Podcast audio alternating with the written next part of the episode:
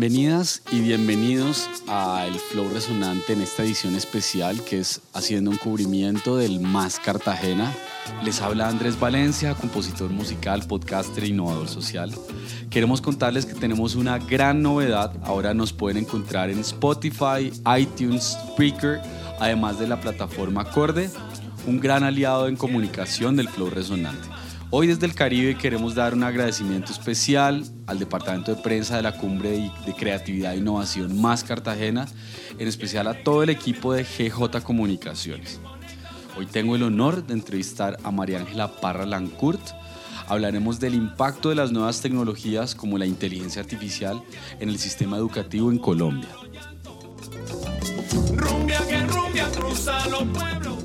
María Ángela Parra Lancourt ella es economista senior en la División de Política y Análisis Económico. Es la colombiana de más alto rango en temas económicos en el Secretariado de Naciones Unidas en Nueva York. Un gran placer tenerte aquí. Me, encantó haber podido asistir a tu ponencia. Así que muy bienvenida al Flow Resonante, María Ángela. Muchísimas gracias. Para mí es realmente un placer estar acá. Eh, la conferencia ayer me, encantó la respuesta que tuvo y te agradezco muchísimo por invitarme a, esto. Lo primero es con qué música fluyes tú.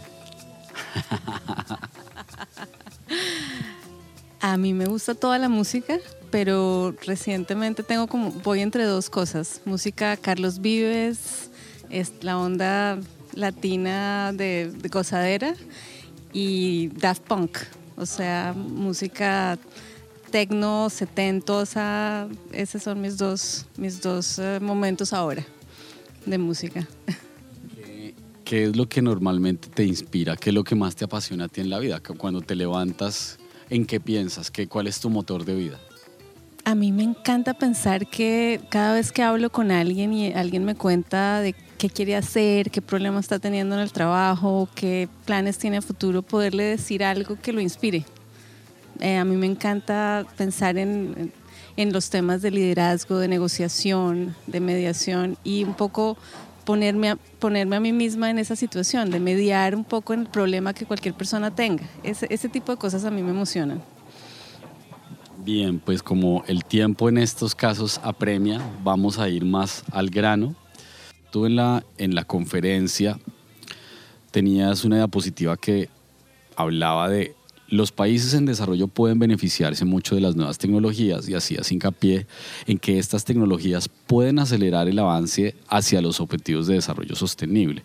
Me gustaría, por ejemplo, entender cómo la inteligencia artificial puede potenciar estos, este avance la inteligencia artificial en este momento ya está produciendo oportunidades de negocio, oportunidades de, de networking, incluso en, pueblos y ciudades en Colombia. Si tú te pones a pensar en eh, las aplicaciones en tu teléfono móvil para eh, pedir comida, para ofrecer tu carro para, para pasear a una persona de un lado a otro, este tipo de, de servicios están ya produciendo oportunidades y, y, estos todos están basados en algoritmos e inteligencia artificial.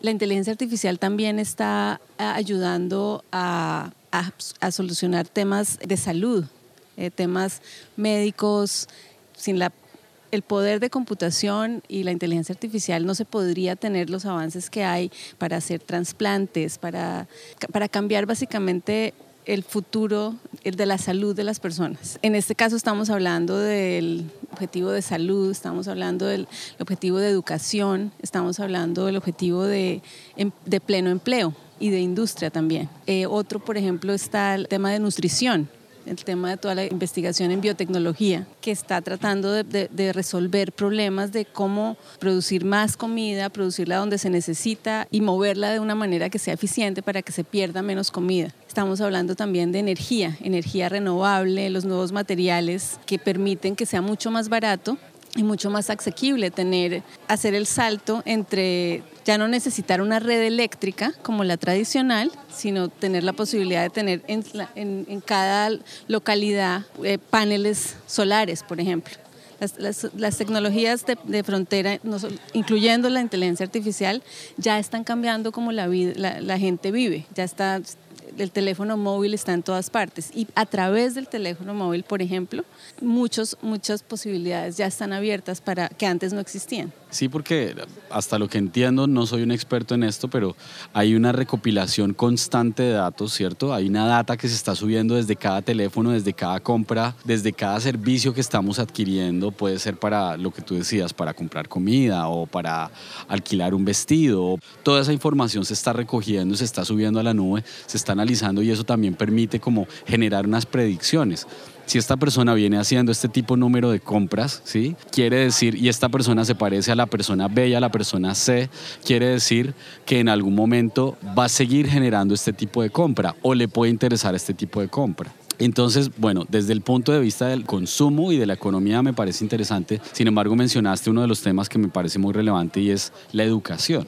¿Cómo crees tú que la inteligencia artificial puede estar impactando positivamente en un país como Colombia a nivel educativo, en el sistema educativo? Bueno, lo que mencionaste antes, me, quisiera simplemente devolver un poquito a pensar también que hay muchos temas éticos con respecto a tantos datos que se están, que se están conectando y que se están recopilando, el tema de quién es el dueño de esos datos. Si yo tengo una enfermedad y los médicos toman ciertos datos y esto se usa para, para alguna investigación, eso me puede afectar en el futuro, me puede afectar si me dan eh, seguro médico o no. Hay muchos, muchos temas éticos con respecto a la cantidad de datos que se están acumulando y la idea no es eh, frenar eh, la acumulación de datos, porque finalmente así es que está avanzando la inteligencia artificial, aprendiendo de, nosotros cada vez que respondemos a ella. Ahora voy al tema de la educación. La educación como la pensábamos y como se ha entendido siempre, el, niño en el pupitre aprendiéndose cada, la matemática, la química, las, las ciencias sociales,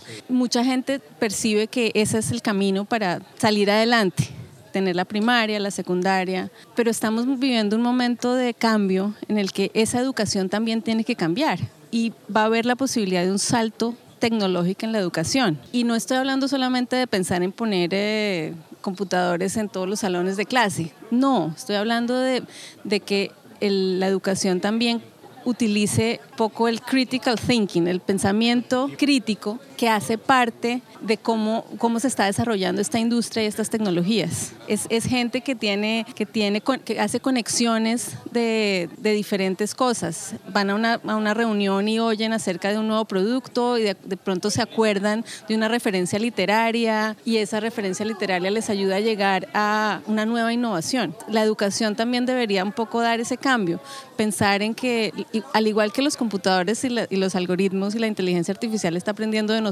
nosotros también podemos aprender de cómo nuestro cerebro funciona y dar saltos y no esperar a que nos, el gobierno nos traiga las escuelas, el mismo, los mismos sistemas, los mismos profesores que nos enseñan lo que han enseñado por siglos, sino si hay un, un computador en el pueblo, el acceso de los niños, que vayan, cada vez que uno consulta una página web, la siguiente le puede dar otra pregunta. Es un poco más una, una idea de flexibilidad y de dinamismo en la educación. Hay algo que me llama bastante la atención y me, y me apasiona además, y es que podamos empoderar a las nuevas generaciones con la toma de decisiones y con el pensamiento crítico, que van de la mano.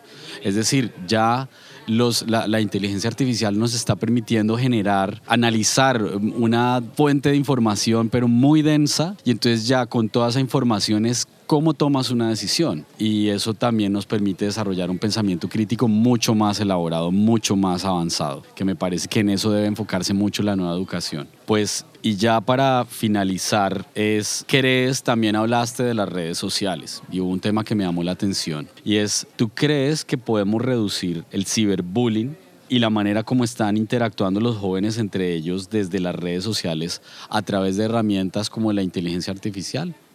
Esa es una pregunta bastante, bastante importante, porque finalmente el, matoneo nos afecta como me afectó a mí cuando tenía 10 años, como nos afecta a todos, pero ahora ya no puede irse uno a la casa y olvidarse de eso, no, el matoneo está en tu teléfono.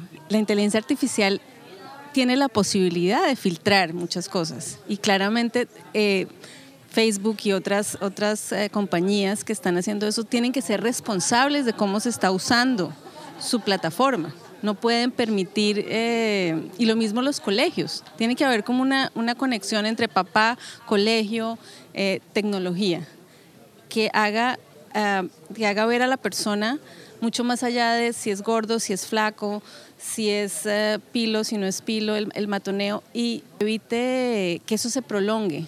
Puede que un día un niño tenga un mal día, pero que ese mal día no se quede ahí siempre.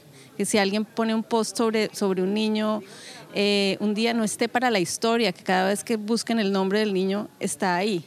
Esas son cosas que eh, son discusiones éticas que tiene que haber para que estas tecnologías ayuden poco a, que, a que la, sociedad maneje de mejor manera, lo que es una cosa normal. Los niños son crueles con otros niños. Eso es algo que no importa cuánto amor reciban en la casa, hay una dinámica social porque están aprendiendo, están poniéndose un poco en, sociedad quiénes son los que están más, más arriba, más abajo, en términos eh, de poder encestar un balón, poder eh, llamar la atención de los otros el, motoneo no es, no es, una cosa criminal de los niños, es una cosa normal. Lo que hay que aprender es cómo manejarlo.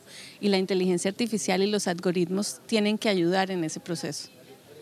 ¿Cuánto tiempo crees esta, estas tecnologías pues vienen avanzando mucho en Europa, en Estados Unidos, en Canadá? ¿Cuánto tiempo crees que le puede tomar a Colombia empezar a tener una implementación efectiva de positiva hacia los objetivos de desarrollo sostenible pues si me hubieras preguntado eso antes de ayer, yo te hubiera dicho que depende, que se necesita mucha cooperación internacional, que se necesita mucha, mucha gente compartiendo esta idea.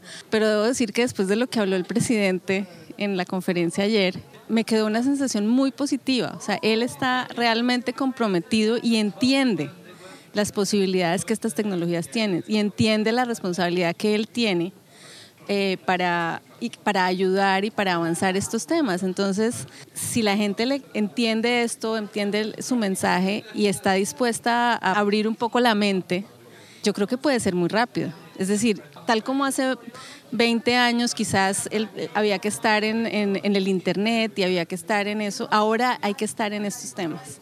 Y me parece que la conversación que se vivió en esta cumbre puede poner a Colombia muy rápidamente en ese, en ese panorama. Ya si estamos hablando de la vida de cada persona en un pueblo, eso va a depender de sus líderes, va a depender de, de los intereses económicos. Lo que hay que ver también es que todas estas tecnologías se mueven porque son mercados. Entonces, tal como la Coca-Cola llega hasta los montes más alejados, estas tecnologías, como porque están dando acceso a nuevos consumidores, van a avanzar ellas mismas si los, si los gobiernos ayudan para que éstas avancen de la, de la manera más positiva, eh, el efecto puede ser mucho mejor.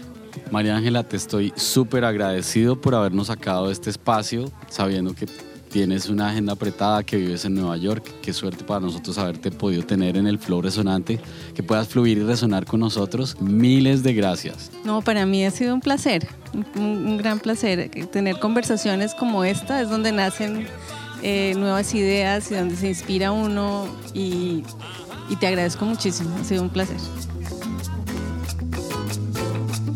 Cada mañana comienza un día, damos mi paso, crece la vida, que no se enreda con otro paso y mezcla el ritmo con la alegría. Que no te importe el color del río, ajá, aquí arriba la serranía. Dame clases de su destino, como es el tuyo y el mío.